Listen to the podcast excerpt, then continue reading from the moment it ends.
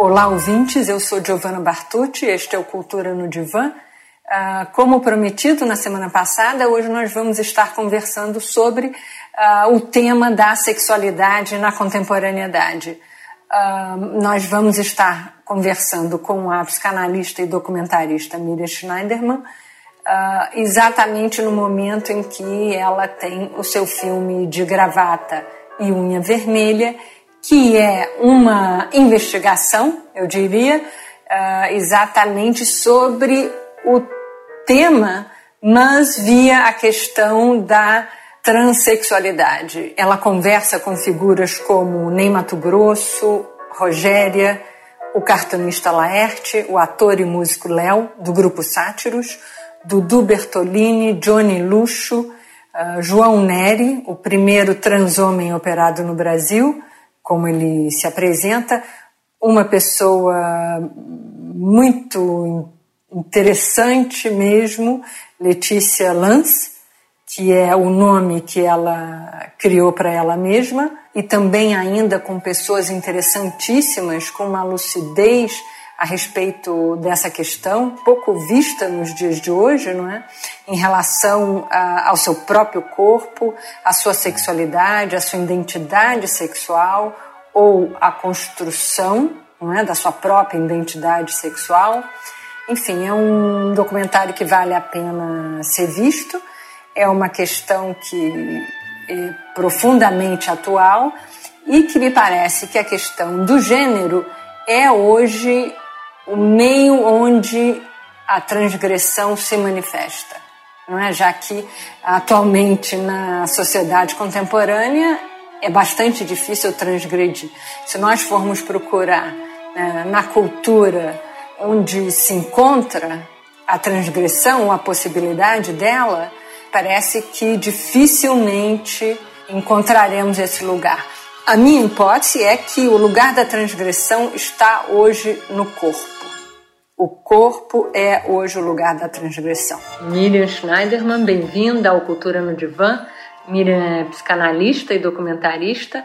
Miriam, nós uh, vamos aproveitar o fato de que o seu novo documentário de gravata e unha vermelha uh, está sendo exibido no Festival de Documentários É Tudo Verdade, para termos uma conversa não só sobre o documentário, mas uh, também sobre, enfim, a, a sua obra, eu devo dizer. Este é então o seu décimo documentário. Antes da gente começar falando sobre os documentários, Miriam, me fala um pouquinho do seu trabalho como psicanalista. Como é que você se aproximou da psicanálise? Uh, em última instância, qual a sua história com a psicanálise? Para que os nossos ouvintes possam ter um pouco, enfim, ideia de, do trabalho que você vem realizando nessa interface psicanálise-arte. Bom, eu Obrigada pelo convite. Cá estamos nós, né, numa psicanálise no divã, no caso uma psicanalista no divã da Giovana. Bom, a minha relação com a psicanálise é desde eu menina. Eu sou filha de uma psicanalista importante, a Regina Schneiderman, e eu desde eu, eu entrei no ginásio aos 11 anos e ela entrou na faculdade de psicologia porque ela era química. E eu então enquanto eu estudava matemática geografia história eu, as pessoas na sala discutiam Freud discutiam psicologia social e eu ia escutando aquilo junto com escutar meu pai Boris Schneiderman que era um tradutor do russo que era amigo do Haroldo e Augusto de Campos. Então eu eu, quando passava pela sala, ou tinha gente lendo Freud, ou tinha Haroldo Augusto lendo poemas do Mayakovsky, poemas que eles traduziram junto com meu pai. Então eu cresci dentro disso. Agora, eu né, não queria, eu queria uma coisa mais ampla, eu gostava muito de escrever, gostava muito de literatura quando eu entrei na faculdade, eu entrei em filosofia e psicologia, eu tinha mesmo essa divisão dentro de mim, se eu ia ser uma escritora, se eu ia trabalhar com literatura, eu escrevia ficção, ou se eu ia fazer psicologia. E se eu fosse fazer psicologia, como eu fiz, eu ia trabalhar com psicologia social, porque eu achava muito limitante essa história de consultório, e eu era uma militante, Eu cresci num, mundo de esquerda também. Meu irmão teve que se exilar no Chile, depois em Cuba. Então eu tenho uma história em que a preocupação com os direitos humanos, com, com a humanidade, era presente o tempo todo e eu achava que ser só psicanalista seria muito pouco. Mas aí eu entrei, era um momento na USP em que a gente podia entrar em dois cursos. Eu entrei em filosofia e psicologia e foi o momento do AI5, foi o momento em que os grandes professores Bento, Janotti, uh, Fernando Henrique, enfim, todos foram caçados, então eu tranquei minha matrícula na filosofia e fiz psicologia e me encantei. E, me, e fui me encantando com a psicanálise, fui me encantando mesmo.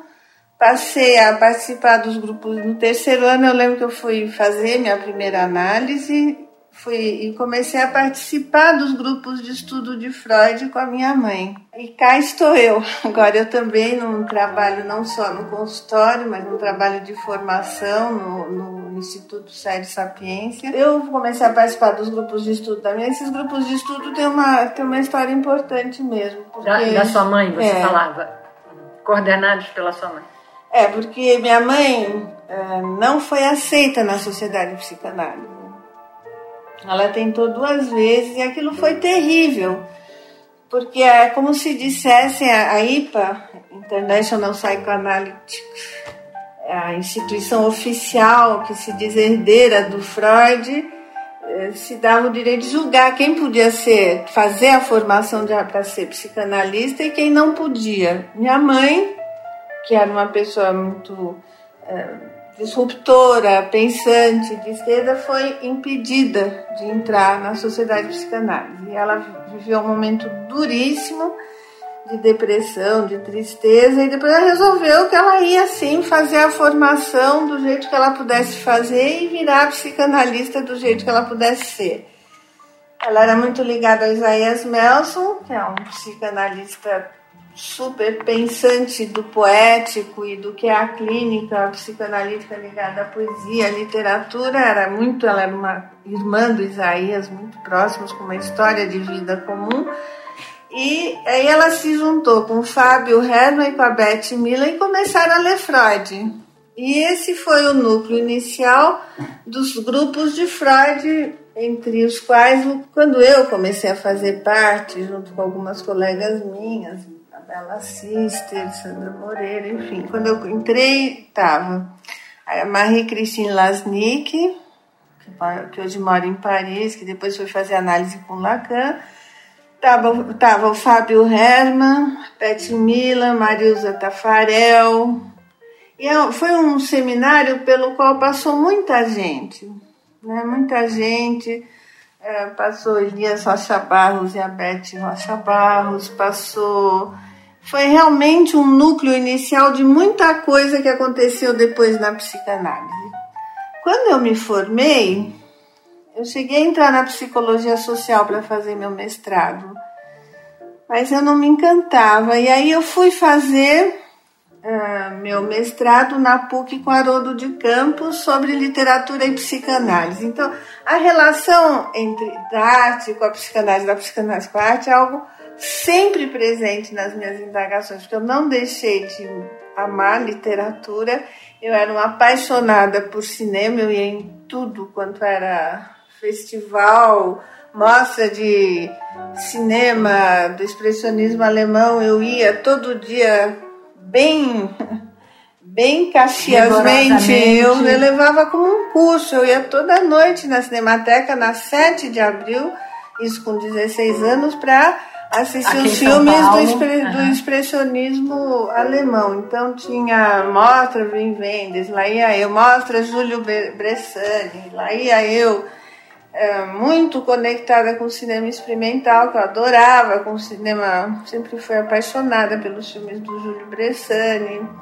E então quando eu fui fazer o meu minha pós-graduação, meu mestrado com Haroldo, eu peguei, era um curso que ainda chama Semiótica e Comunicação, e era um curso onde o Haroldo dava aula, o Décio Pinhatari dava aula, meu pai chegou a dar um curso sobre o, o Eisenstein, o Gerd Borheim vinha do Rio para dar aula, então eu fiz um curso com uma riqueza incrível. Um dos cursos que o Décio dava era sobre cinema e o trabalho de final de curso era um Super 8. Foi minha primeira experiência, a gente fez um roteiro, eu filmei, tenho aí. Engraçado. É, é... A minha primeira experiência com cinema foi num curso do Décio Pinhatari sobre cinema, onde a gente assistiu vários clássicos e onde ele, o trabalho final era realizar um Super 8 de ficção com roteiro, com tudo.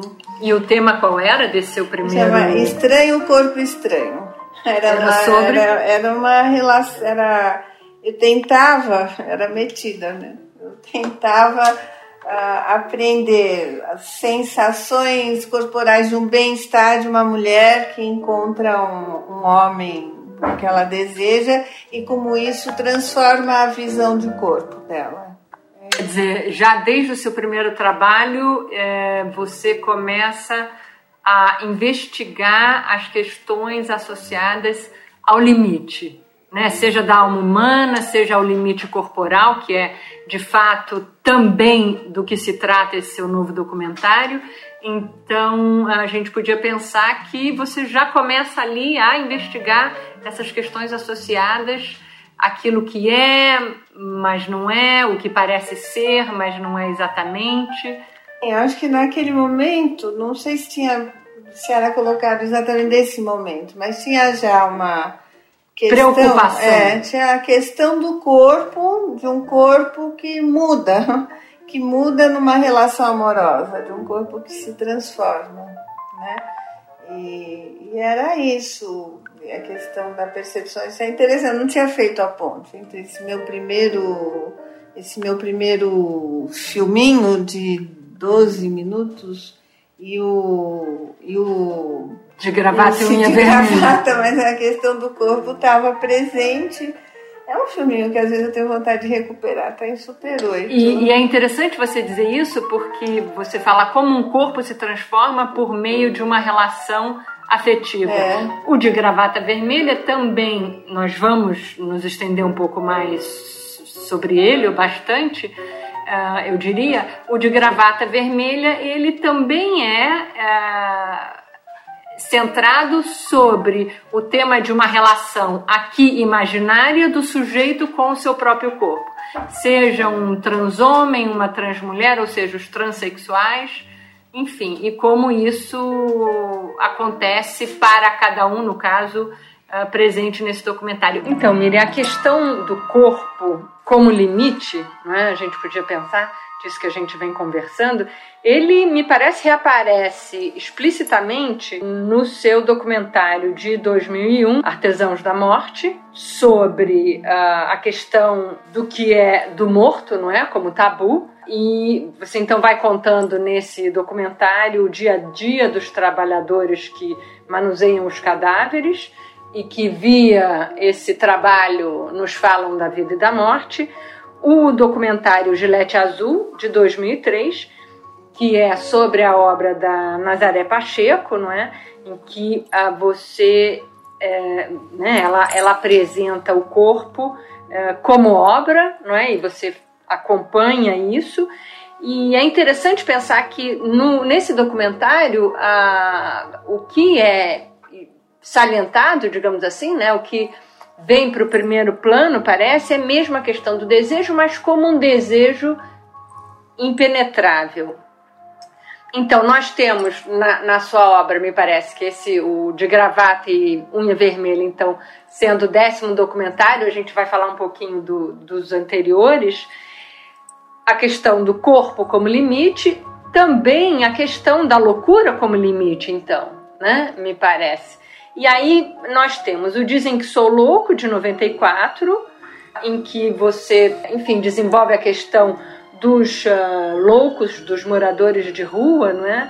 De São Paulo. O Passeios no Recanto Silvestre, que é sobre o José Agripino e a sua obra, não é? O, o cineasta, escritor e dramaturgo dos anos 60 e 70. Também procura-se Janaína, de 2007, e que é um documentário que vai em busca de uma criança que foi cuidada uh, pequena na FEBEM. Então, como encontrar essa criança e que, em que situação, estado, condição ela estaria uh, 18 anos depois? 15 anos depois, é isso? É isso. Enfim, e toda essa questão mesmo da loucura, se a institucionalização favorece ou desfavorece, ou como favorece, como foi tratada, não é? Parece essa tríade, então, corpo, loucura, enquanto limite, digamos assim, parecem se encontrar no seu documentário de 2009, Sobreviventes, em que pessoas em situações limites, não é, que vivem situações específicas de tortura, internamento psiquiátrico, uh, racismo, doença, se veem num limite entre a vida e a morte, como cada um se reinventa a partir dessas situações. E aí, finalmente, não é? agora no de gravata e unha vermelha, me parece que também essa, essa tríade se encontra não tanto a loucura no sentido mesmo enquanto tal, né, mas a, a loucura de um Estado, então, que se apropria do corpo dos sujeitos e não permite que uma pessoa nascida com um corpo de mulher faça uma operação para se tornar homem ou vice-versa. Enfim, então, o que, que te parece? Faz sentido um pouco essa, essa leitura? Não, faz sim.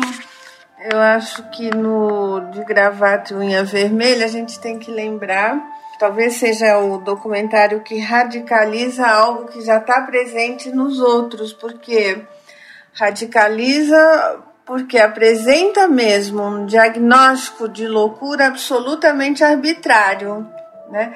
Então a questão da sexualidade deixa de ser uma questão de escolha singular, de história de cada um, e passa a ser o Estado que vai determinar se você vai poder virar homem ou virar mulher. E, e tudo começa com o fato de transexualismo ser uma, um diagnóstico psiquiátrico. psiquiátrico. Então, é, no, no, de gravatinha vermelha, a questão da loucura como sendo algo que tem a ver com o Estado, com as normas, com aquilo que foge da média no, na cultura que a gente vive, é escancarada. É como se no transexual a questão da normatividade que rege a psiquiatria se escancarasse de uma maneira atroz, deixa de ser uma questão. Uh, de viver o corpo da maneira que você escolher viver e passa a ser uma questão do Estado. E isso é muito grave. Então, dizem que sou louco, né? Aparecia as pessoas que buscam ser o que elas são, nem que isso as leve à rua, né? Uh, depois uh, toda a questão de como ser você mesmo, isso aparece no Gillette Azul, aparece é, de, é, de, mas... de, vários jeitos em vários documentários. Ou o Zé Agripino, no Passeios no Recanto Silvestre, um diagnóstico de esquizofrenia e que, é, e que sempre foi um criador e que a partir de um certo momento estancou, né, se cristalizou e que tinha esse diagnóstico da questão da loucura de algum jeito percorre. No, no, a história da Janaína, do Procura-se Janaína, é absolutamente trágica é, na Janaína, que era uma criança que não olhava, que não falava, que fugia também da média das crianças que eram abandonadas e levadas para a FEBEM da Sampaio Viana, que recebia criança até seis anos, era uma criança que fugia à norma e que foi tratada. Mas com os avatares todos das instituições, ela vai sendo abandonada e hoje ela está numa instituição psiquiátrica. Ela não fala, ela é ecolálica, ela foi realmente cristalizando no sintoma dela. Então, quando essa coisa das intervenções do Estado levando a histórias muito trágicas. Então, faz sentido para você essa, essa leitura quando a gente, eu conheço o seu trabalho, não é? Tive então oportunidade de rever todos esses documentários e me parece que essa essa conversa é muito interessante e ela está mesmo presente em todos eles.